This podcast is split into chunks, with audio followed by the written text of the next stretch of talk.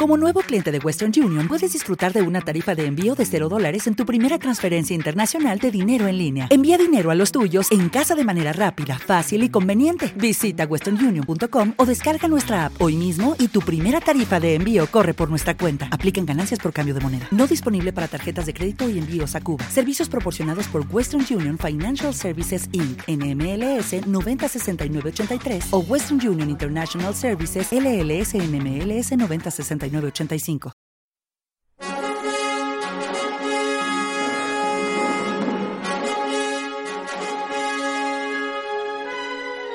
A través de generaciones se han contado historias en las que el protagonista en la adversidad ha prevalecido ante villanos, monstruos y hechiceros. La constante de estos relatos a lo largo de la historia es la de un ser humano que sin ayuda o con poca de la misma ha logrado vencer y conquistar desafíos increíbles.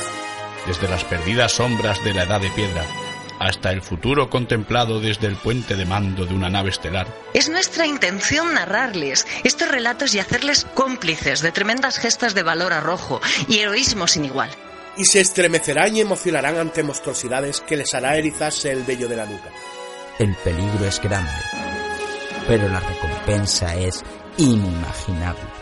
Agarren su frío acero o su pistola Volter y sean testigos y partícipes de estos relatos salvajes. Versículo palito.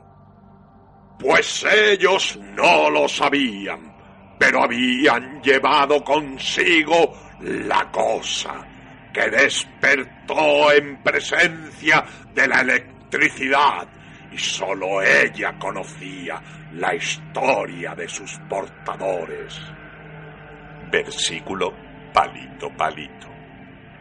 Porque los gnomos tienen memorias de carne y hueso, pero la cosa tenía memoria de silicio, que es piedra y no muere, mientras que la memoria de los gnomos se desvanece como el polvo. Versículo palito, palito, palito. Y ellos le dieron instrucciones, aunque no lo sabían. Versículo palito V. Y solo decían de ella, es una caja con una voz curiosa. Versículo V.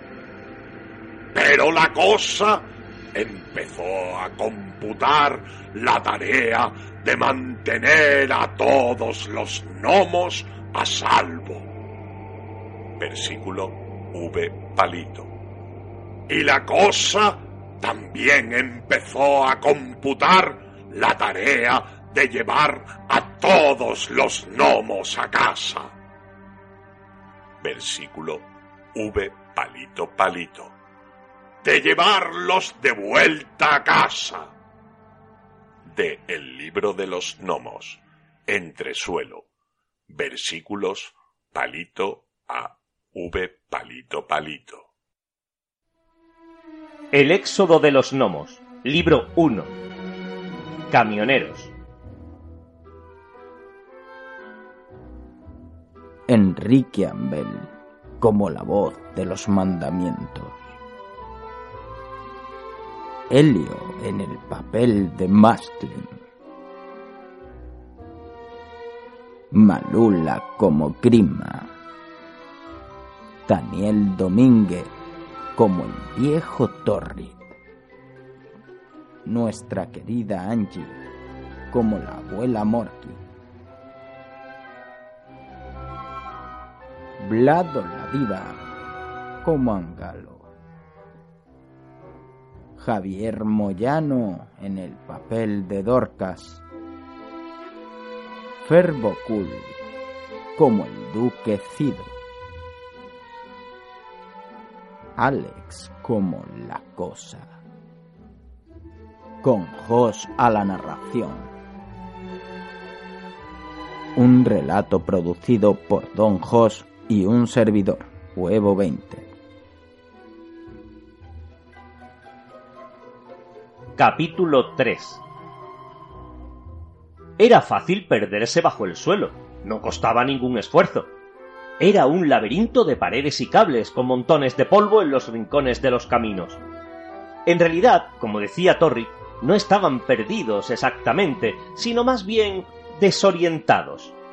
Había caminos por todas partes entre paredes y vigas, pero no vieron indicación alguna de a dónde conducían. De vez en cuando pasaba a toda prisa algún gnomo concentrado en sus asuntos, pero ninguno de ellos prestó la menor atención al grupo. Masklin y los suyos echaron una cabezada en un nicho formado por dos grandes muros de madera, y al despertar se encontraron con la misma luz mortecina de siempre. En la tienda no parecía haber días ni noches. En cambio, parecía haber aumentado el ruido. En efecto, se escuchaba un murmullo distante que lo invadía todo.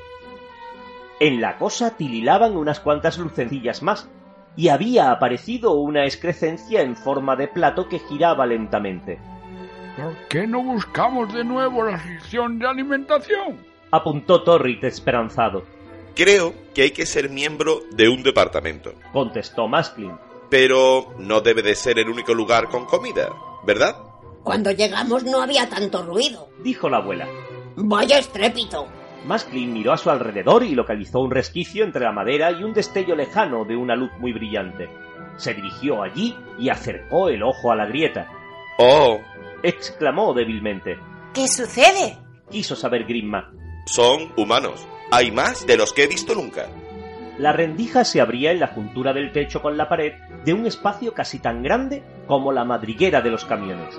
Y este estaba realmente repleto de humanos, la tienda había abierto. Los gnomos siempre habían sabido que los humanos eran seres muy lentos. Masklin había estado a punto de tropezarse con ellos un par de veces durante sus cacerías, y sabía que, antes de que sus enormes rostros de expresión estúpida pudieran volver los ojos hacia él, le daba tiempo apartarse de en medio y ocultarse bajo cualquier cosa. El espacio debajo de él estaba repleto de humanos que deambulaban con sus grandes zancadas lentas y torpes y charlaban con sus voces resonantes, confusas y graves. Los gnomos los observaron fascinados durante un rato. ¿Qué son esas cosas que sostienen en las manos? preguntó Grimma. ¿Recuerdan un poco a la cosa? No lo sé, respondió Maskin. Fijaos, los humanos las cogen y luego entregan algo a la otra humana. Entonces ponen esas cosas en una bolsa y se marchan. Casi da la impresión de que... En fin, de que saben lo que están haciendo. Nada de eso. Sucede como las hormigas. Intervino Torri como si lo supiera de buena tinta. Parecen inteligentes, pero si uno se fija bien, queda patente que no tienen nada de listos. Pero construyen cosas. Protestó Masklin débilmente. También lo hacen los pájaros, muchachos. ¿Te está gustando este episodio? Hazte fan desde el botón Apoyar del podcast de Nivos. Elige tu aportación y podrás escuchar este y el resto de sus episodios extra. Además, ayudarás a su productor a seguir creando contenido con la misma pasión y dedicación.